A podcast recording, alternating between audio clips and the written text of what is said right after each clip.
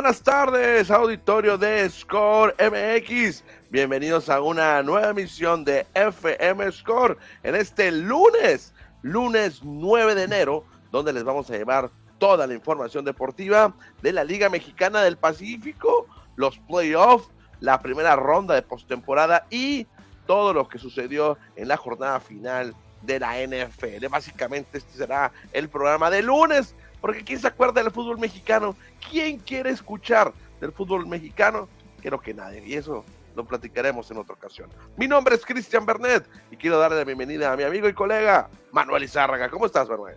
¿Qué tal, Cristiano? Le diste en el clavo. Ahorita todo el mundo está hablando de Liga Mexicana del Pacífico, ya que Naranjeros y Cañeros están en las semifinales. Hoy tendremos una jornada de alarido, juegos número 7. La verdad que no hay algo más especial en el mundo deportivo que un juego número 7 en béisbol. Los Yaquis, los Caballeros Águilas, Sultanes y Algodoneros se van a pegar un tirazo hoy, Cristiano, para saber quién es el rival de Cañeros y quién es el rival de Naranjeros de Hermosillo. La NFL, pues hubo resultados sorprendentes. Se quedan fuera los empacadores de Green Bay, Cristian. No lo podía creer. Yo decía, ¿cómo? Eh, no puede ser esto. Los empacadores que eran candidatos se quedaron fuera. Fíjate que ya que tocas el tema, y ahorita lo vamos a ampliar ahí en la sección de NFL, qué interesante estuvo en la conferencia nacional. En los partidos de mediodía, los halcones de Marinos de Seattle estaban buscando una victoria para aspirar a tener eh, el boleto a playoff. Batallaron mucho con los alicaídos carneros de Los Ángeles. Tuvieron que ganar en tiempo extra con un gol de campo. Con esa victoria de Seattle, eliminaba a los Leones de Detroit. Eliminaba a los Leones que más tarde se iba a enfrentar a los Packers. Y yo, sorpresa, los Packers pierden contra los Leones. Los Leones ya eliminados por los Seattle Seahawks le dan el boleto a Seattle. Qué cosas de la vida, ¿no? No puede ser, Cristian, no puede ser. Qué fracaso para los Packers. Un equipo que aunque se les fue Davante Adams, el equipo no era para que se cayera así. Mínimo tenías que tener playoff. Y ya si no podías derrotar a Dallas o otros equipos como 49ers que vienen muy fuertes, pues bueno, pero quedarte sin playoff, un papelón para los de Green Bay, ¿eh? Y cuidado también con los vaqueros de Dallas, que en la jornada final fueron apabullados por los Commanders de Washington y van a llegar a la ronda de comodín dolidos contra el equipo de Tom Brady. A lo mejor y se van temprano los vaqueros. Agárrate, Cristian, porque pues ya Tom Brady, sabemos que es un viejo lobo de mar, ya empieza a recuperar jugadores lesionados el equipo de Tampa, pero no fue un super equipo el, el conjunto de Brady, ¿eh? la verdad que daban una buena y una mala. Dallas se vio más sólido, pero aquí está la gran ventaja. Van a jugar en Tampa Bay con todo el público a favor. Dallas, que tuvo mejor marca, tendrá que ser visitante en este juego. Y fíjate que por primera vez desde 1999, los tres equipos del estado de Florida avanzaron a playoff. Bucaneros, Delfines y también por ahí los Jaguares de Jacksonville. Primera vez desde el 99. No, imagino. Pues bueno, son eh, Jaguares es un equipo muy nuevo, ¿no?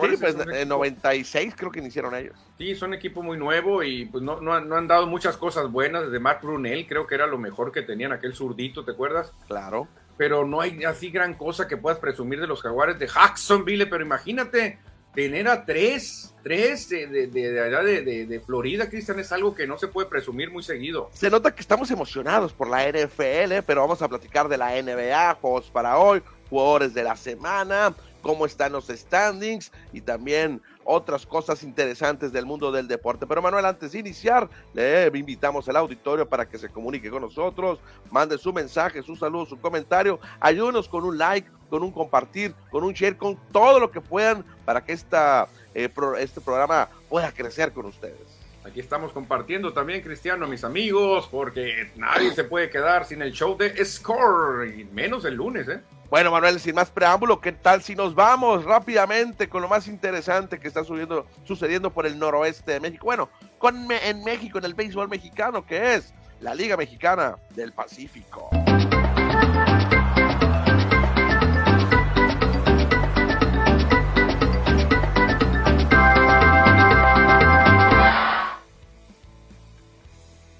Antes está la postemporada de la Liga Mexicana del Pacífico buscando el boleto del equipo mexicano que estará representando a la liga porque no es a México, es a la liga, en la Serie del Caribe en Venezuela. Pero vamos por partes, Manuel. ¿Qué sucedió aquí en Hermosillo?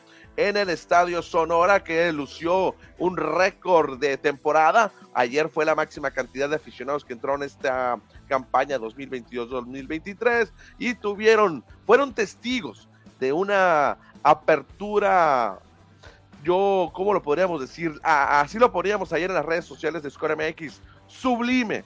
Estuve increíble. Wilmer Ríos, que para mí es el MVP de la temporada.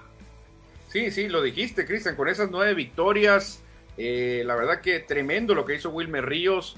Eh, al final, Juan Gabriel Castro le dio la oportunidad de tirar la blanqueada, Cristian, no se le dio le pegan imparables, le ligan imparables, le anotan la carrera, se rompe la blanqueada y después pues ya no tenía caso mantenerlo. Hizo muy pocos lanzamientos, Cristian estuvo dominando a placer, ¿eh? A placer dominó Wilmer Ríos y este hombre, antes, ¿te acuerdas que venía como el prospecto, que ahí viene creciendo, que ahí está Juan Pablo Ramas, que ahí está este? Es la carta más fuerte de Hermosillo definitivamente desde el año pasado y en las dos ligas están luciendo enormidades. Vamos por partes. Naranjeros entonces gana 3 por 1 a los Venados de Mazatlán y con eso logra su boleto a las semifinales. Se despide el equipo de los Venados que fue un gran rival y ofrecieron una gran eh, ronda de playoff donde los dos equipos lucieron con el picheo. Aquí hubo puro picheo, tanto en Hermosillo como en Mazatlán. Ambos equipos no se hicieron daño, controlaban a las ofensivas rivales. Y los errores, Cristian, realmente ah, los errores marcaron, ¿eh? Los errores. Fíjate, en el juego número 5, allá el último en Mazatlán, hay un error mental de Jason Atondo, donde atrapa un corredor en tercera y le mete un tiro malísimo a Paredes que hace que entre la carrera que, que, pues da la, la, ventaja al, equipo rival.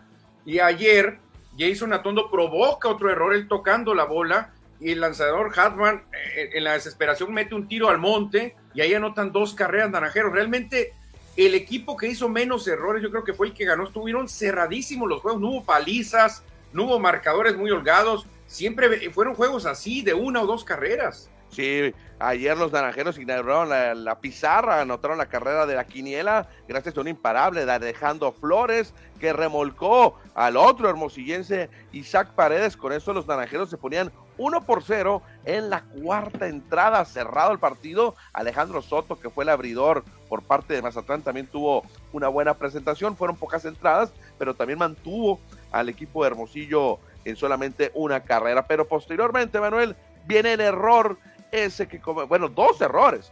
Primero de Casey Harman a lanzar a primera base y cuando la pelota se va al monte, Fabricio Macías, el jardinero derecho, regresa la pelota a la segunda con un mal tiro y permite que anoten Irving Lo, el hermosillense, Irving López y también anote el otro hermosillense, Alejandro Flores, con dos errores, dos carreras sucias. Hasta se animó Jason Atondo a irse al plato, eh, pero lo pelaron, ahí sí lo sacaron, no hubo duda.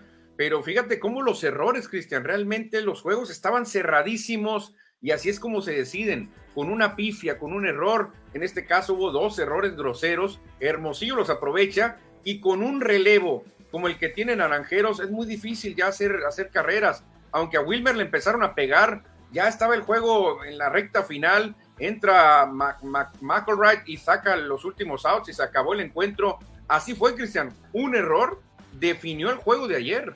Sí, Thomas McElroy de ayer, como ya no estaba disponible Fernando Salas porque había hecho el gran trabajo en el juego número 5 eh, allá en Mazatlán, lanzó más de una entrada para llevarse la victoria en el extra innings. Thomas McElroy entró ayer a rescatar el partido, enfrentó a dos bateadores, a los dos los ponchó y se llevó el salvamento. Manuel, auditorio, todo esto que estamos hablando de Wilmer Ríos, que lució impresionante, sublime, grande, que tiene que ser el MVP de esta temporada, para eso lo guió a Naranjeros a la victoria. Pero la jugada clave fue esta, Manuel. Cuéntanos qué sucedió. Claro, la jugada clave fue esta, el toque sorpresa de Atondo, porque Cristian, tú ves un toque con un out, y cuando hay corredores en las bases, pues eh, dice, bueno, los voy a tocar para avanzarlos, están en primera y segunda, los avanzas, pero cuando hay un out o, no hay out, pero cuando hay dos outs, realmente para qué tocas la bola, si normalmente el toque se usa como sacrificio, a veces es un recurso para envasarse, pero sorprendió a todo mundo, a Tondo, toca la bola con dos outs, empieza la corredera, Casey Harman se desespera, mete un tiro malísimo, se va al monte y empieza la corredera, Cristian, luego llega otro error y ahí fueron esas dos carreras, fueron la número dos, la número tres, que fueron las de, la victoria para Naranjeros. Sí, fíjate que oficialmente el toque de, de bola, que sorpresa que da Jason Atondo con dos outs y hombres en primera y segunda base, al final el anotador oficial le da como hit, como imparable, porque a pesar de que tira mal Harman, ya había llegado, o para, la, para el criterio del anotador,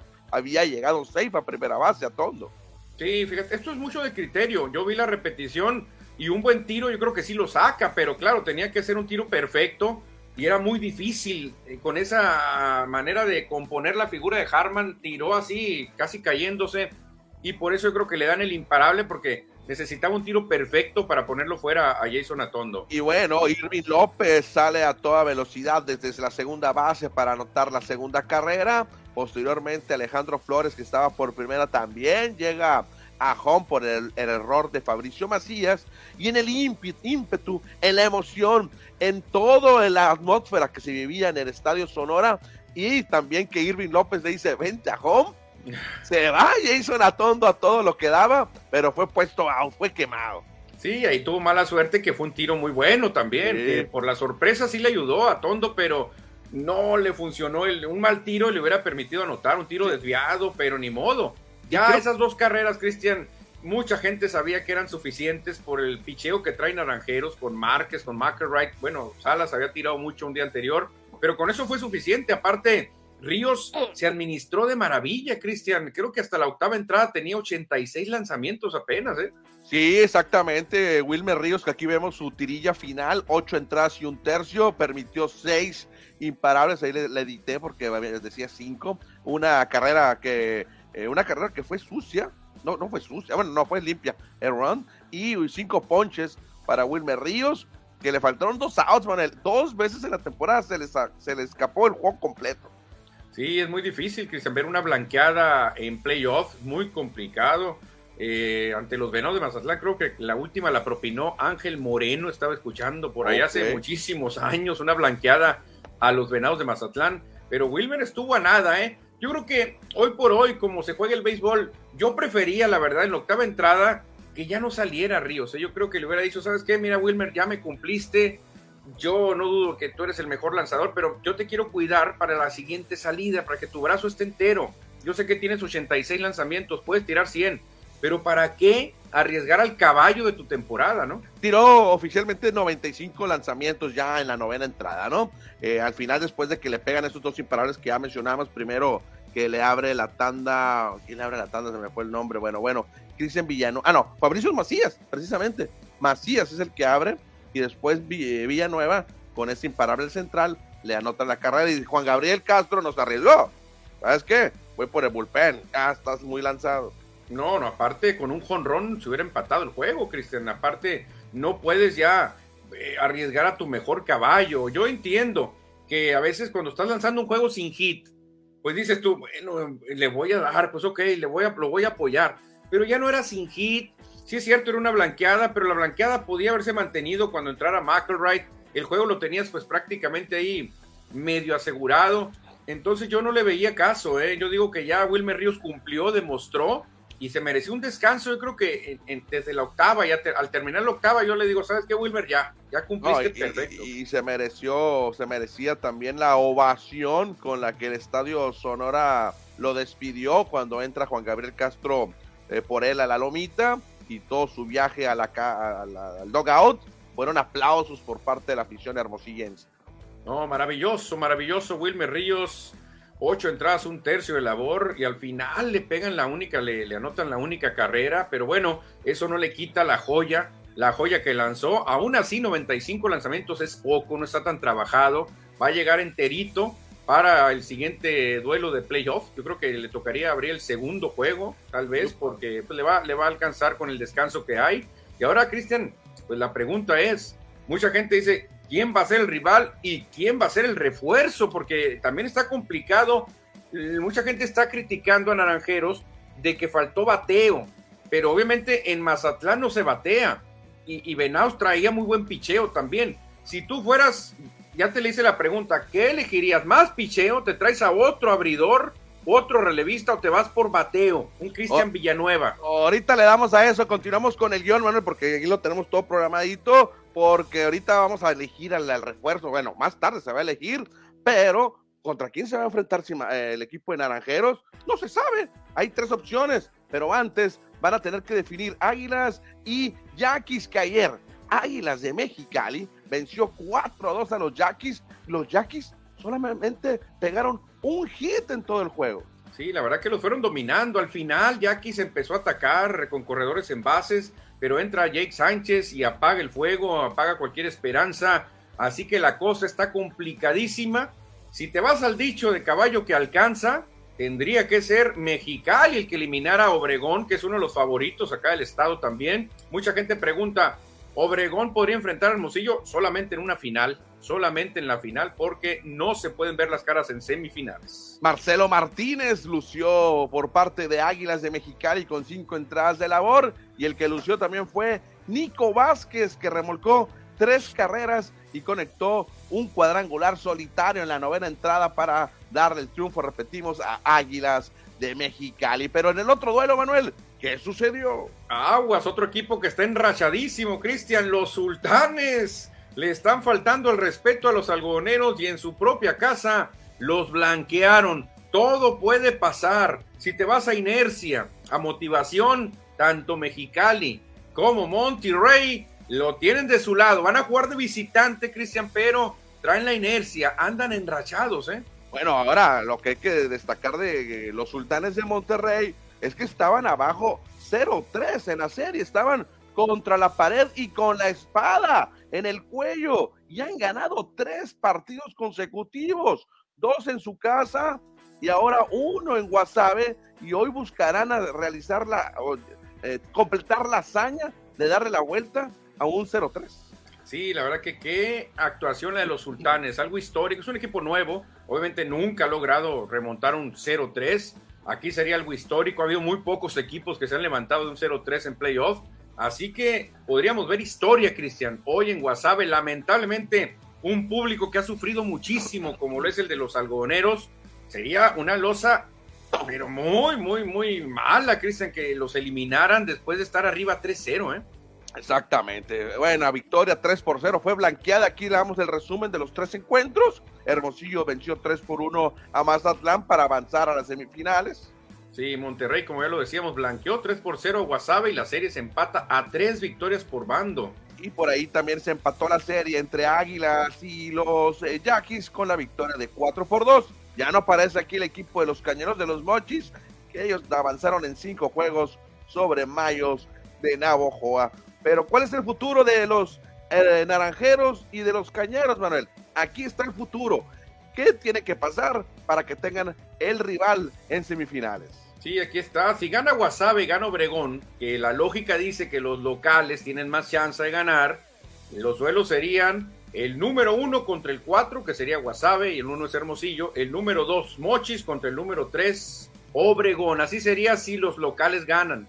Si gana hoy Monterrey y Mexicali, o sea, los visitantes, Hermosillo tendría como rival Águilas de Mexicali y Aguas, cuidado con Águilas. Y el otro enfrentamiento sería los Cañeros de los Mochis contra Sultanes de Monterrey.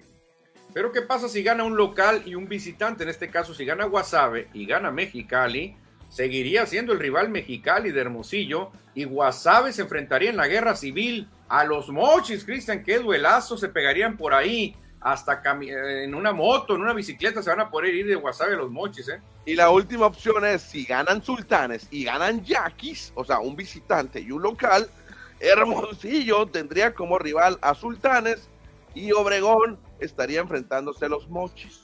¿Cuál combinación te gusta más? Sinceramente, me gustaría que fuera esta última, ¿eh? Hermosillo Monterrey y Obregón Mochis. A mí también, fíjate, a mí también. Yo quiero que avance Obregón, quiero que avance, obviamente ya avanzaron Hermosillo Mochis y el otro, yo creo que el rival que Hermosillo puede eliminar más fácil es Sultanes de Monterrey. No, no, no es faltarle respeto a Sultanes, pero creo que es el rival que se le puede prestar. No, y acá tú, Hermosillo tiene la, una estaca clavada, porque ya los eliminaron, entonces va por la revancha deportiva. Los claro, claro. Y muchas veces, Cristian, este, hay una frase muy bonita en el béisbol que dicen, no, no, no, no, no. Si tú quieres ser campeón, le tienes que ganar al que sea, al más fuerte, al más enrachado. Pero si te, se te presta un caminito más fácil, pues tú dices, ah, bueno, si me das de elegir, pues yo prefiero enfrentar a Sultanes porque Mexicali anda tremendo. Por eso lanzamos esta pregunta. ¿Qué rival quieres en semifinales, Cristiano, para ti? Ahora que no eres Cristian Bernet de Score, eres Cristian Bernet el aficionado. ¿A quién quisieras? Eh, Monterrey, creo que, que coincidimos tú y yo en esta ocasión. Monterrey creo que sería el rival más a modo para que Naranjeros pudiera avanzar a la final. A trae un equipazo, aunque ha tenido problemas en los últimos tres duelos. Y Mexicali, como lo dije ahorita, aguas con Mexicali, ¿eh? Que trae un equipazo también. Cuidado, yo creo que el rival más a modo, sin faltar al respeto, es Sultanes de Monterrey, aunque Sultanes ya va a decir, si ya los eliminamos, o sea, no pasa nada, pero creo que sería una buena serie de revancha para sacarse la espinita o estaca, como tú dices, pero yo también, Cristian, a veces me dices, me dicen a mí, ¿sabes qué? Tienes que ir allá a comprar tortillas. Ok, hay un camino donde está lleno de zanjas y hay baches. Y digo, y hay otro camino donde está más parejito. Entonces digo, no, si quiero ir por las tortillas, debo irme por donde sea. Y voy pum, pum, pum, pum. O digo, no, mejor voy a preferir este caminito. Llego, me regreso y soy campeón de las tortillas. Claro que uno quiere siempre el camino, Cristian, que te dé menos problemas. Bueno, díganos con el mensaje, que ahorita vamos a leer los mensajes y nos vamos a comentar quién prefieren como rival para Naranjeros de Hermosillo. Y para conocer el rival, se tienen que disputar dos juegos hoy por la tarde. Aquí tenemos la programación de hoy, juego 7 y definitivo en Cajeme. A las 7.10 de la tarde estarán los Yaquis contra Águilas de Mexicali. Ay, qué duelazo, Cristian, qué duelazo, porque aquí los managers echan toda la carne, más de la que echan normalmente, porque tienen a muchos pitchers listos, no se pueden permitir el lujo de un rally. Aquí un lanzador se equivoca y le anotan dos carreras, va para afuera, porque aquí tienes que mantener el juego cerrado. Es el juego de eliminación de toda la temporada. El Mexicali estará mandando a Eduardo Vera, mientras que se estará lanzando a Mitch Lively. Voy con Mitch Lively. Yo creo que tiene la experiencia, Cristian, de un juego 7 va a tener el apoyo de su afición. Ojalá y tengamos una buena entrada allá en Ciudad Obregón, porque he visto algunas imágenes donde no se ven buenas entradas, ¿eh? Bueno, y por más tardecito, en Guasave, en Sinaloa, 7:30, Monterrey enfrenta a Guasave. Aquí el duelo de picheo, Manuel. Estará el, refuerzo Heyer contra Kinley. Uy, dos extranjeros, ¿eh? Y un refuerzo que, que está con Sultanes. Uy, pues qué interesante, Cristian. Lo emotivo, la racha la traen Águilas y sobre todo la trae Sultanes, que no pierde desde hace rato. Entonces es lo interesante cómo darle la vuelta a la hoja de Yaquis y de algodoneros que van a enfrentar equipos que están enrachadísimos. Va a ser durísimo este, este día, ¿eh? muy, muy, de mucho adrenalina va a ser hoy. Y eh, una hora después de que caiga el out 27 o el out que sea, si se llaman extra innings del último encuentro que termine, se va a llevar a cabo el draft de refuerzos para las semifinales. Y ahora sí, Mochis, Naranjeros y los otros dos que avancen van a buscar otro jugador que los apoye en el roster. ¿A quién vas a escoger, Manuel? Tú, como Manuel Izárraga, el aficionado. El aficionado Manuel, si eliminan a los algodoneros de Guasave, voy por el Jesse Castillo. Definitivamente lo meto a la primera base. No porque no me guste cómo fildea el cochito, pero creo que ha batallado para fildear el cochito. Muchas veces se sale la primera, se ve titubeante. Es buen guante, pero creo que es mejor bat el cochito y creo que ha batallado en esa posición. Obviamente entendemos que no tienen un primera base natural, pero imagínate cómo se vería el cuadro con el Jesse Castillo ahí en la primera base de Naranjeros.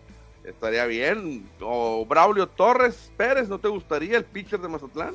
También, pero me gustaría ver qué pasó con Juan Pablo Ramas, ¿eh?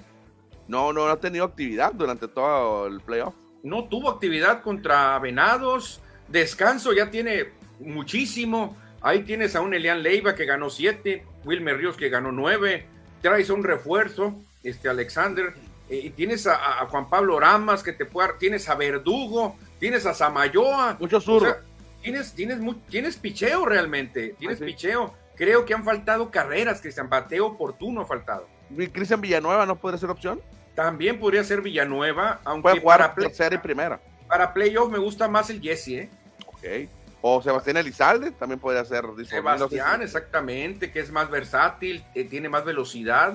Eh, la verdad que está complicadísimo. Yo eh, admiro mucho a los, a los directivos de cada equipo porque ahorita, Cristian, están haciendo la baraja. A ver, si nos toca coger primero, está esta opción y esta. Si eliminan a este, escoge a este. Ahorita están haciendo la matemática, Cristian, y traen unas 40 opciones de refuerzo. Es decir, si nos toca escoger cuarto, de seguro ya Mochi nos ganó a este, y de seguro este nos ganaron, entonces nos quedan estos dos. Hay una, una no puede ser lo que, lo que se maneja tantos nombres de acuerdo a qué lugar te toque. No, por supuesto que ahorita Francisco Gámez y todo su equipo está sacando todos los numeritos y posibilidades de los jugadores que podrían elegir hoy por la noche, hoy cuando termine el último juego.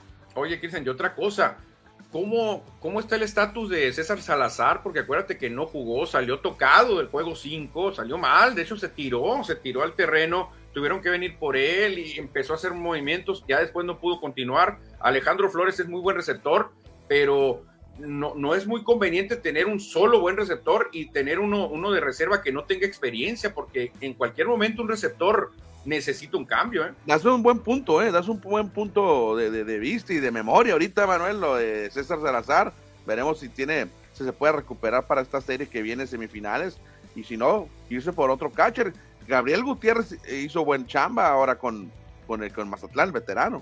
Puede ser, puede ser. A lo mejor y ni lo tienes de titular o lo, o lo, lo estás cambiando, metes un juego a Alejandro Flores, otro juego a, a Gutiérrez para tenerlos frescos. A Alejandro Flores lo puedes tener de, en la banca para venir de emergente, que es muy bueno también. Y luego se, puede cambiar a las dos bandas. Por ahí podría ser también, ¿eh? No, y luego están otros cachos buenos en la serie de Águilas contra, contra Yaquis. Jorge Carrillo y Sebastián Valle. Sebastián Valle, que tiene una experiencia bárbara también. Yo, fíjate, te soy sincero, yo creo que eh, un, primera base natural sería de gran ayuda para Naranjeros. El relevo yo no lo muevo, el relevo está perfecto y la rotación me gusta con, con Ríos, con Elian Leiva, me gusta eh, Ryan Verdugo como lució, lució muy bien Ryan Verdugo, aunque perdió el juego, pero lució enormidades. No sé qué pasa con Juan Pablo Ramas, el refuerzo este Alexander pues, obviamente también tiene sus barajas, aunque no jugó bien. Y tienes a Samayoa por si se llega a ofrecer algo todavía. Bueno, entonces va a estar interesante, Manuel, el refuerzo que escojan los naranjeros y el resto de los, bueno, cañeros y los otros dos equipos que avancen.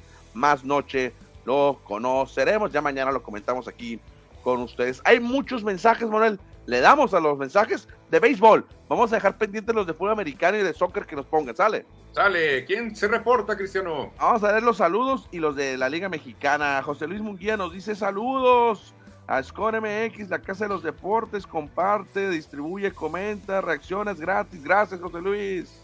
Perfecto, aquí también vienen más mensajes de Mini Ron, que tiene preparada una sorpresa, Mini Ron, para pasado mañana. Yo sabía que los naranjeros avanzarían a semifinales, es cierto, lo dijo. Las ganaremos y nos vamos a la final, dice Mini Ron, Cristian. Fíjate, Mini Ron, qué positivo es, ¿eh?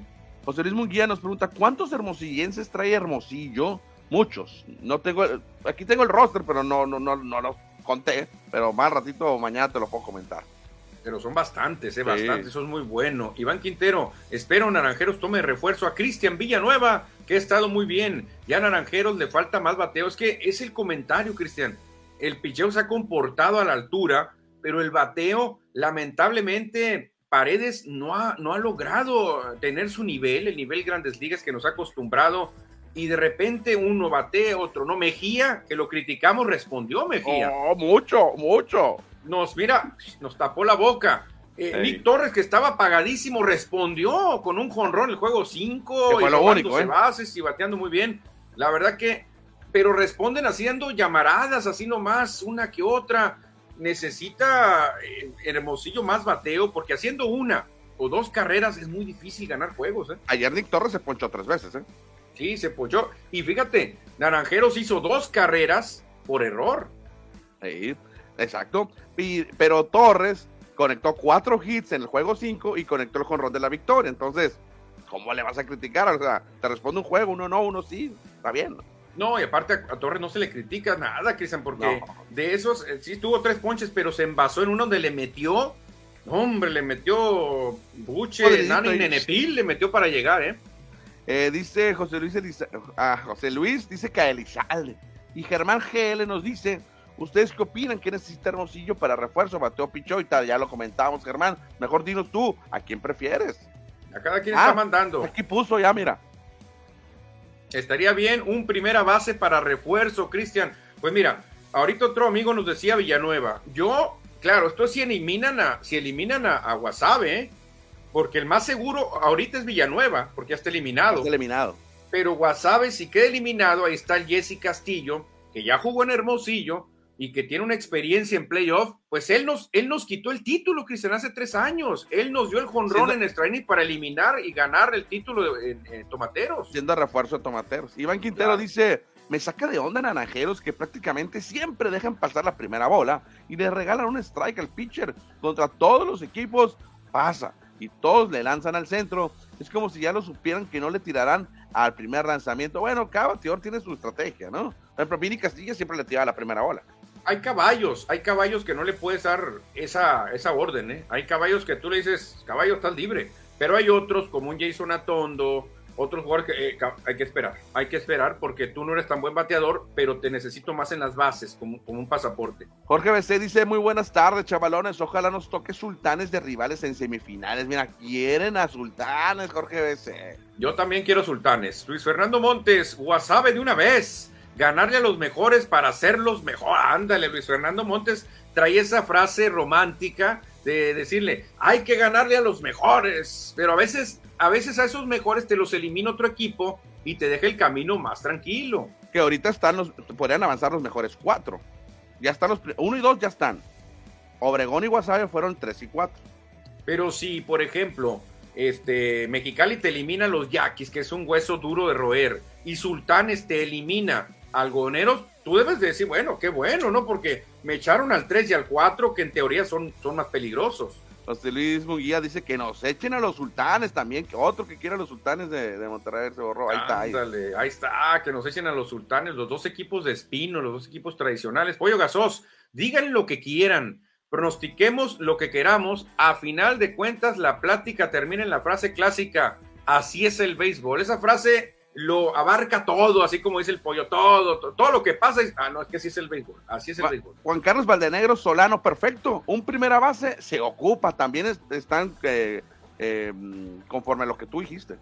Es que mira, la verdad, yo he visto al Cochito, es un tremendo jugador, el clutch en los juegos 1 y 2, un bateador oportuno, de mucha experiencia, pero le están pidiendo demasiado al jugar la primera base, Cristian, no, no lo disfruta la primera base eh, sufre a veces con la primera base el Cochito Cruz. Creo que con eso lo distraes de lo que debe ser más importante para él. Ayer se le, cayó, se le, cayó, un elevado, un pop-out de, foul. Se le cayó, era, era un out ahí. Pues. ¿Cómo te caería eh, en, un, en cierto juego no meter a, al Jesse Castillo en primera y de bateador designado al Cochito Cruz? ¿Y dónde dejas a Alejandro Mejía? Déjalo en la banca para que venga de emergente. Mini Ron, casi me imagino una final Naranjeros contra Yaquis. Oh, sería buena la final para poder ir a todos los juegos. Yo sí me voy a Obregón, eh, los tres juegos allá. Sí, está muy cerca. Ya irte hasta los mochis está más canijo, está más canijo. Germán GL, por más mal que esté Paredes, ni modo que lo siente, no, no lo van a sentar nunca. eh, es otro punto que no hemos comentado. No le ha ido bien a Isaac Paredes esta postemporada. Todo parecía o todo indicaba que iba a llegar motivado, ¿no? Después de, del cambio que se hizo al final de la campaña, bueno, a mitad de la temporada, no ha respondido, pero con el guante sí, ha hecho buenos fileos. No, aparte, ese es un personaje, Cristian, que preocupa, preocupa al, coach de picheo contrario, preocupa a los lanzadores rivales, que no sería tan descabellado a lo mejor contra un pitcher derecho que ya tenga eh, historia de que lo ha dominado, a lo mejor y sí le das descanso, que no se tan, que no se oiga tan feo, le dices, mira, Isaac, te voy a dar un descansito, te voy a dar un jueguito. Viene pitcher derecho, él te ha dominado. ¿Qué te, parece si metemos al cochito a tercera? metemos al refuerzo a primera y a ti te dejamos en la banca, mi querido, mi querido Paredes, para cuando llegue la séptima, octava, vengas a macanear y definas el juego. Sí, fíjate que si no me falla la memoria es el único Grandes Ligas, ¿no? Bueno, Alan Rangel, que no debutó, pero ellos son los únicos Grandes Ligas que hay ahorita o que estuvieron en esta serie. Sí, en toda la serie creo que sí, ¿eh? Sí. A ver, ¿cuánto está bateando Isaac Paredes? Está batiendo 200 en los seis partidos, 20 turnos al bat, cuatro imparables, una carrera anotada que fue la de ayer, eh, tres sencillos, un doblete, una extra base y una producida, cuatro bases por bola y dos ponches. Ha pegado muchas rolas, es lo que tengo entendido Isaac Paredes, muchas rolas. Yo le vi, también le vi un error, no sé si se lo marcaron como error, una, una, una línea que se le va en medio del guante, pero no sé si la marcaron ya con, la fuerza, no ah, sé si el, el Ah, ah, él bateando. No, no, no, él fildeando, él fildeando le vi un error, que yo lo catalogué como error, pero no sé qué le puso el anotador oficial, porque pudo haber sido hit de fuerza, porque le atravesó, no, no, no la tocó la bola. No, Isaac Pérez tiene 100% de, de fildeo. Le dieron hit. Ah, entonces. Sí, fue Mazatlán más. Sí, le dieron, sí, fue en Mazatlán, se le pasó la bola por el guante. Le dieron pues imparable. Entonces, Cristian, no estaría tan descabellado en un juego darle descanso a Paredes también para probar. Claro. Un mensaje larguito, ¿eh? dice Iván Quintero. Bateo necesita Hermosillo, Villanueva, Elizalde podrían ser buenas opciones. Si trajeran a Castillo o si trajeran a Castillo o Elizalde, sería una vez más un ex naranjero que ya estaba y pues la gerencia hizo sus tonterías y lo de Elizalde fue pues, peor, lo peor que hicieron y así le podemos seguir con muchos movimientos. Ay, Iván Quintero no se lo olvida, no se lo olvida. Sí, no, no, claro, tiene memoria. Iván Quintero, creo que la final será Hermosillo Los Mochis, yo también pienso lo mismo. Ojalá y se diera un Hermosillo Obregón. Francisco Antonio pide que Mejía la banca, aunque respondió a los últimos encuentros, ¿eh? Sí, sí, pero ¿quién te dice, Cristian, que otro jugador no va a responder? O sea, respondió Mejía porque le estás dando la oportunidad, pero a lo mejor otro también hubiera respondido. Francisco Javier Ávila Torres. Definitivamente el bateo brilló por su ausencia en la serie contra Mazatlán, sin demeritar el picheo de Venados. Así de que es Ahí lo que tienen que reforzar, bateo. Valenzuela de Monterrey, el champion bat. Valle de Obregón, Carrillo de Mexicali, al Jesse, no por conflicto de sentimientos. Ahí están las opciones que da Francisco Javier Ávila. El Jesse, yo creo que a lo mejor, bueno, esto es béisbol, Cristian, no se debe tomar nada personal, pero a lo mejor mucha gente va a decir, no, él nos, él nos ganó la final, él, nos, ah. él nos quitó el campeonato con aquel jonrón, pero el Jesse es un profesional, el Jesse ya jugó con Hermosillo, y, quiere también Hermosillo, está muy a gusto por acá en esta plaza. Yo creo que es un jugador que tiene mucha experiencia, el Jesse Castillo. Juan Carlos Valdenegro Solano, Paredes está produciendo a la defensiva. Buen punto también. Sí, exactamente, buen punto. Aunque fíjate, sí, no ha bateado lo que se esperaba, Cristian. ¿eh? Mucha gente decían, bueno, se fueron tres jugadores a Mexicali por, por Paredes y Paredes lo va, lo va a desquitar bateando como loco. Lo bueno, y el mismo Paredes dice, pues el equipo sigue ganando, o sea, pues quiere decir que estamos cumpliendo, ¿no? Oye, y sigue la racha de ganados de Hermosillo en casa, no ha perdido. 19, Cristian. 19 juegos, no me acuerdo de una racha así yo. La verdad que yo creo que es la primera vez que pasa. Bueno, dejamos el béisbol de la Liga Mexicana. Mañana vamos a platicar más, por supuesto, ya que definamos las semifinales. Pero vámonos a los emparrillados, porque ya tenemos los playoffs de la NFL.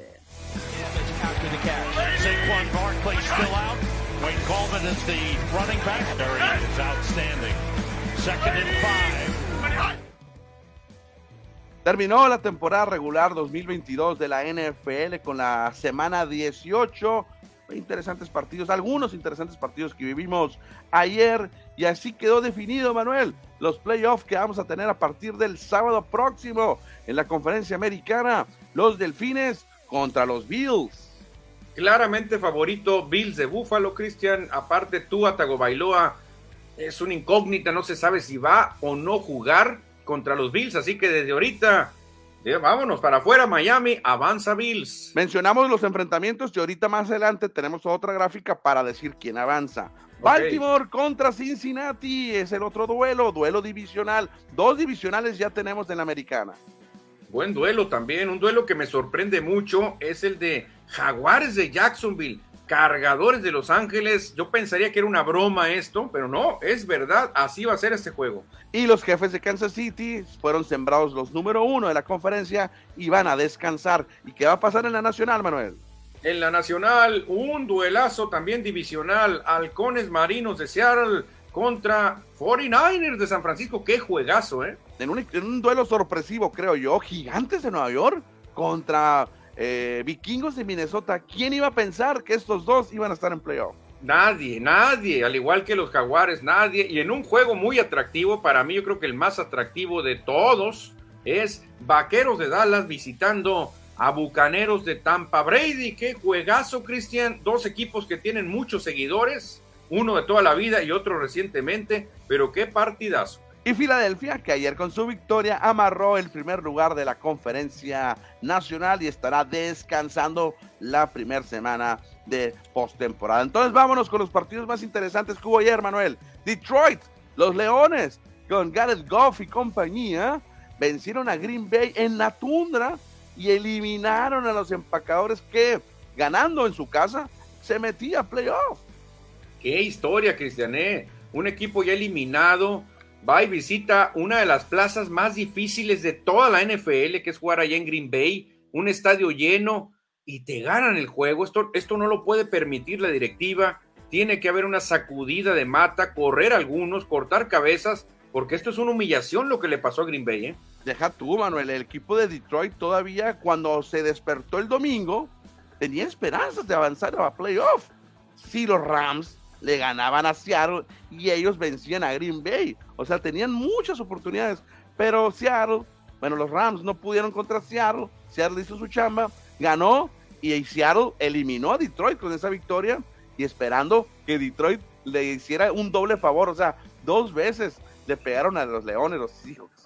Los Leones hubieran podido tomar venganza, o sea, ah, mira, ah, sí, tú nos eliminaste, pues nosotros vamos a perder y quedas fuera tú también, por ojete.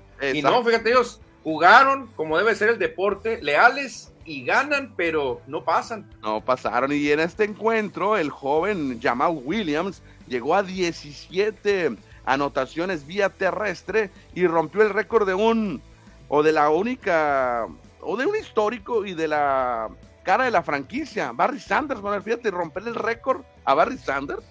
No, no, tremendo, no cualquiera, ¿eh? estar en, en, ese, en ese nivel Jamal Williams, la verdad que no se, no, no, se la va a acabar de la emoción cuando lo pongan en todos los noticieros al lado de un histórico.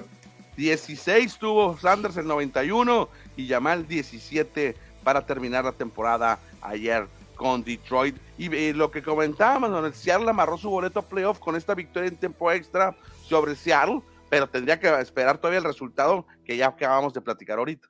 Sí, lástima, qué tristeza, Cristian. Nomás regresando lo de Barry Sanders, para que la gente no, no, no, no, tampoco se vaya a querer así decir, ¿cómo?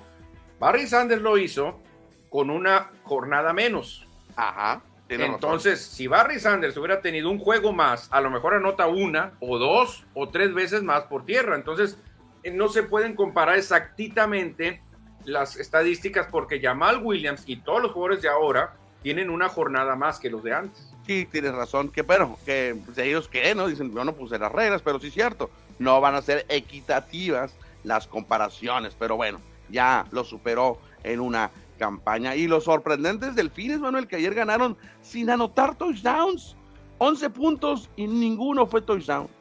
Sí, los dos sorprendentes, ¿eh? uno a la buena y otro a la mala. Los Jets, qué mal cerraron la temporada. Creo que perdieron seis seguidos. O sea, este equipo estaba enamorando a todo mundo. Tú mismo me dijiste, no, los Jets están durísimos, vienen tremendos. Se cayeron así como avioncito bombardeado.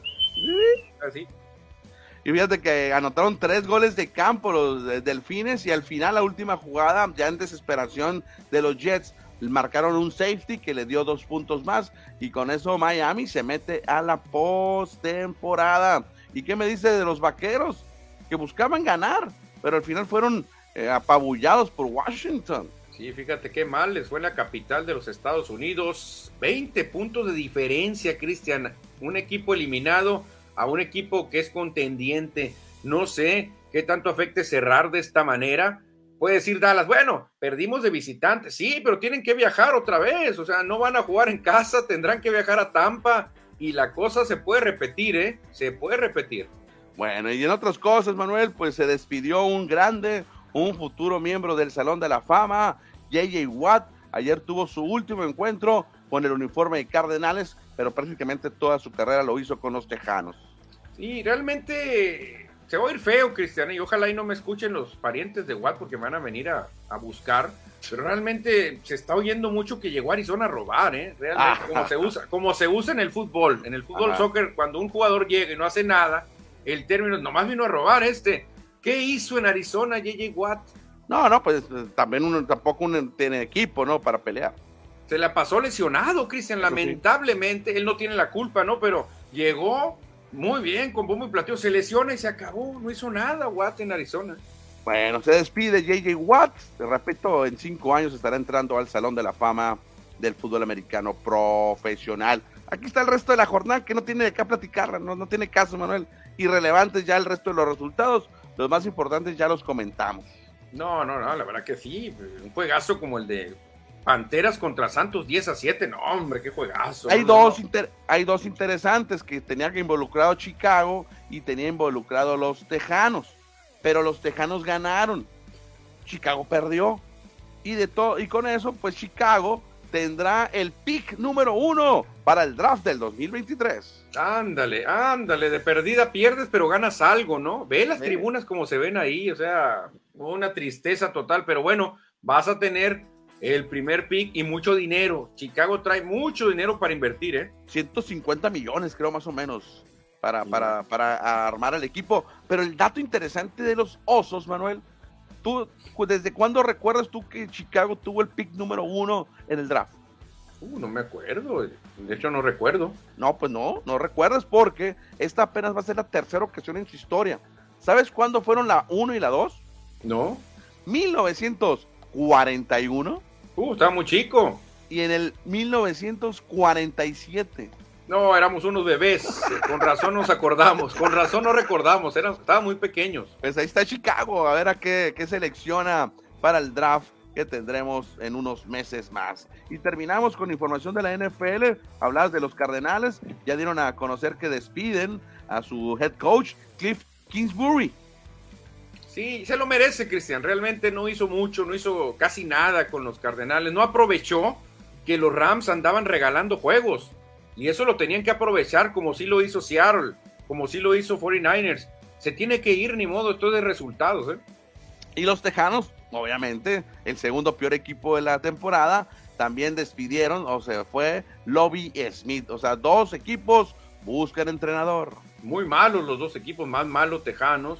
Pero pues ni modo, Cristian, hay que buscarle. Los dueños de equipos tienen que buscarle, no hay otra. Sí, muy probablemente los Rams sea otro equipo que busque entrenador, aunque tiene contrato eh, Sean McVay, pero ya se quiere ir de la NFL, ya ganó el Super Bowl, ya ganó millones de dólares, ya me voy a, me voy a descansar. Le queda un año McVay, yo creo, para probar. Yo creo que la directiva dice, momento, él nos dio el campeonato, tuvo una mala temporada que es la campeonitis. Si en la siguiente McVay no camina, pelas. Pero acuérdate que el año pasado, ganando el Super Bowl, decía, a lo mejor ya me voy, ya, y se casó y todo ese rollo, entonces como que ya le cambió su mentalidad de irse con la familia. Yo creo que no quiere ser un Tom Landry o un Don Chula que se vive en toda, o un Bill Belichick toda su vida como entrenador. Sí, es cierto, a lo mejor él dice, quiero disfrutar un poquito también, porque el, fútbol americano es tan adictivo, Cristian, que al rato ya no tienes vida, todo estás viendo eh, estadísticas, computadoras, jugadas, y no tienes vida. Y seguro McVeigh ya tiene resuelta su vida en, en dinero. Imagínate, como coach ganas millones de dólares, en dado caso que quiera regresar a trabajar se puede ir de analista de televisión, también les pagan mucho dinero. Allá en Estados Unidos sí les pagan un billetón y bueno, a ver qué hace Sean McVay. De hecho, están diciendo que si Tom Brady acepta ser analista, ah. va a ganar casi lo mismo que gana como jugador. Hay que ver. Para que vea, sin, sin golpes. Sin golpes, Manuel. Entonces, ahora sí, mira ya. ¿Quién? Aquí están los, los horarios, las jornadas del Super Wildcard Weekend. Tres días de NFL. El sábado inicia la jornada con el duelo entre Seattle y San Francisco a las dos y media. ¿Quién avanza, Manuel? Voy con San Francisco. San Francisco, la defensa va a ser añicos a los halcones marinos de Seattle. En el corazón creo que es, bueno, siendo realista, San Francisco va a ganar. Pero me gustaría que Seattle eliminara a San Francisco, pero no va a pasar. Porque odias a los 49ers por cómo te vapulearon a tus Rams, ni modo. Históricamente, históricamente. El otro duelo, Manuel. El otro duelo, que mucha gente va a decir, ¿qué? Se confundieron, ¿cómo? Los jaguares de Jackson y los cargadores en playoff. Sí, señores, se van a enfrentar y el juego va a ser en Jacksonville increíblemente. Pero pues sí, es juego de playoff, yo creo que el que menos me interesa de todos, ¿eh? Es el eh, a 6:15 de la tarde, es el primero de dos juegos donde el visitante tuvo mejor récord que local. Sí, sí, una sorpresota que Jacksonville tuviera playoff en casa, ¿eh? Yo quiero que gane Jacksonville, pero creo que Cargadores tiene mejor equipo. No, Cargadores se armó mucho mejor, mucho mejor, definitivamente. Yo voy con el visitante aquí. El domingo a las 11 de la mañana, Miami visita Buffalo. Aquí creo que será un solo equipo en el campo. No, Búfalo va a palear, ¿eh? Búfalo va a palear, gana fácilmente por 17, hasta por 21 puntos puede ganar Búfalo. Si tú, Atago Bailoa, regresa, a lo mejor regresa, pero a lo mejor no al 100%. De todos modos, no creo que ayude mucho, ¿eh? Tú está en duda, pero nadie va a poder con Búfalo, es un equipazo. Un equipazo. A las 2.40, Minnesota recibe los gigantes de Nueva York. Eh, creo que Nueva York puede dar la sorpresa, ¿eh? Este juego va a terminar muy cerrado. Están muy parejos los dos equipos. La ventaja, obviamente, por la localidad es para Minnesota. Pero Nueva York juega muy bien también de visitante. Y, Juegazo y cierra la jornada de domingo. Los bengalíes de Cincinnati en la jungla reciben a los, eh, ¿qué se puede decir? Mm, sorprendentes a veces cuervos de Baltimore porque dan una buena y una mala. Yo voy con Cincinnati. Oye, y se acaban de enfrentar ayer. No, qué aburrimiento, otra, otra vez tú. Ya no nos habíamos visto. Por semana, semana seguir. Lo, única, lo único que tendría de atractivo es esperar si Lamar Jackson se recupera y puede jugar este duelo. Qué chistoso, ¿no? Que se, pero ni modo, ese es el calendario. Imagínate, te enfrentaste ayer, ahí mismo en Cincinnati, y luego te vuelven a vender boletos. Ahí vino otra vez los, los cuervos, otra vez, el mismo juego. Órale. Qué raro, ¿no? Es raro, sí, es raro. Pero ahí puede, puede ganar Baltimore ahora. Sí, es que se empiezan a conocer ya.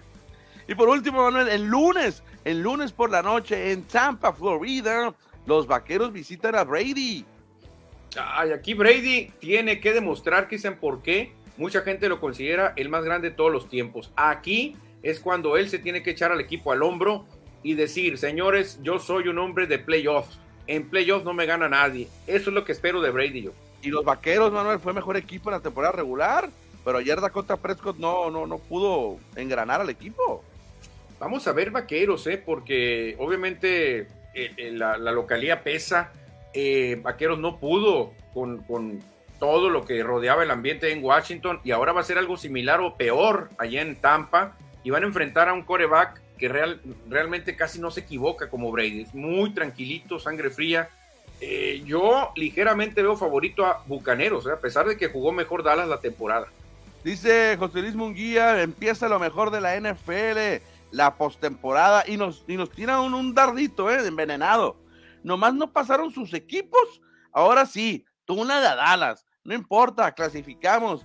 Y antes, medio tiempo ganaba Águilas. Ya no importaba si Dallas ganaba. Ya no cambiaba la clasificación, nos dice José Luis Munguía. Bueno, no clasificó Raiders ni Rams, no pasa nada. No, son, equipos perdedores. Ah, no, no es cierto. No, no, pero bueno. No no se acaba el mundo. No, ni modo. Pero sí, mira, Lamentablemente aquí no hay justicia porque Dallas debería ser local, Dallas debería ser local, deberían de olvidarse los campeonatos divisionales, que no puede ser que un equipo que tiene peor récord sea local y que un equipo que tuvo mejor temporada tenga que visitar, eso se me hace una injusticia. Dallas sí jugará postemporada, no lo recalca. Bueno, a mí no me afecta, ya fueron campeones los Rams, no pasa nada. Pero Cristian, este mensaje de José Luis a lo mejor el siguiente martes ya se acabó. O sea, si jugará postemporada, ¿por cuánto tiempo? También sería que preguntar, porque realmente Dallas es mejor equipo, jugó mejor, pero van a jugar de visitante allá en Tampa contra un hombre que casi no se equivoca en playoff como Brady. ¿Qué dice Pollo Gastos, Manuel? Freddie Mercury, mira, Freddie Mercury, el de, el de, Queen, soñando con esa rola que dice My Art the Champion, my friend, en la quiniela de score, en jornadas ganadas y en juegos, o sea, Pollo Gasos es el campeón de la quiniela. Hay que checarla, hay que checarla, pero le adelantamos una felicitación a Pollo Gasos, que ahí ya, ya la actualizaron ahí. La, la, quiniela ya se actualizó, hay que checarla nada más. Iván Quintero, aunque los eliminó Seattle, ¿creen que no se dejaron perder los Leones debido a que el rival era Green Bay y pues son rivales de división? No, no, pues querían ganarle. No, sí querían ganar, sí querían ganar y se vio claramente. Jorge BC, qué tristeza los tejanos ni para perder sirven. Se les fue el pick one y la oportunidad de tener un coreback franquicia. Y los osos pueden cambiar su pick por algo muy bueno. Sí, porque osos no necesita coreback. Ahí lo pueden hacer un cambalach. Dice Jacksonville contra Nueva York, la final de repente. Imagínate, gigantes Jackson. No, no, no, no, no, no, no, le conviene a la liga. ¿eh? No, no, va a llegar Buffalo, Cincinnati o Kansas City el Super Bowl. Va a ganar el Super Bowl, es uno de esos tres. Oye, Cristian, otra cosa. Ya, si quieres, ahí está el, mensaje, no lo has leído completo. Ya más en serio, creo que está en la nacional entre Filadelfia y San Francisco. Creo que San Francisco tiene más posibilidades. Y en la americana, ah, lo que decía, Kansas City, Buffalo y Cincinnati, exacto. Cristian, pero mm. espérate, se nos olvidó una cosa. Tampa Bay. Si Buffalo avanza a la final de conferencia y Kansas City también, tendremos que poner el estadio Héroe de Nacosari como candidato, porque tendría que ser en un estadio alterno neutral. Sí, exactamente, sí. Si llegan estos equipos va a ser en cancha, en cancha neutral, como se dice. Oye, pero ya deberían de estar viendo, ya deberían de estar, no sé, barajeando ciudades, porque falta poquito. Con un triunfo que tenga más eh, bueno, Kansas City nomás necesita un triunfo ya para llegar a la final de conferencia. Ah, yo creo que la NFL ya platicó la NFL con ellos. Yo creo que ya está platicado, ¿no? Con mínimo con el gerente, no los jugadores, de más o menos quién es, dónde podría ser la ciudad. Qué difícil Kansas. A ver, Kansas City contra Buffalo, ¿qué hay en medio? ¿Cuántos kilómetros? El clima, porque el clima en Buffalo es uno, el clima en Kansas es otro. Hay que darles clima medio ¿Qué quieres? ¿Clima llovidito? ¿Clima nevado? A ver, espérate, a ver, ¿cómo le hacemos? Ah, un estadio techado. ¿A dónde nos vamos? Exactamente.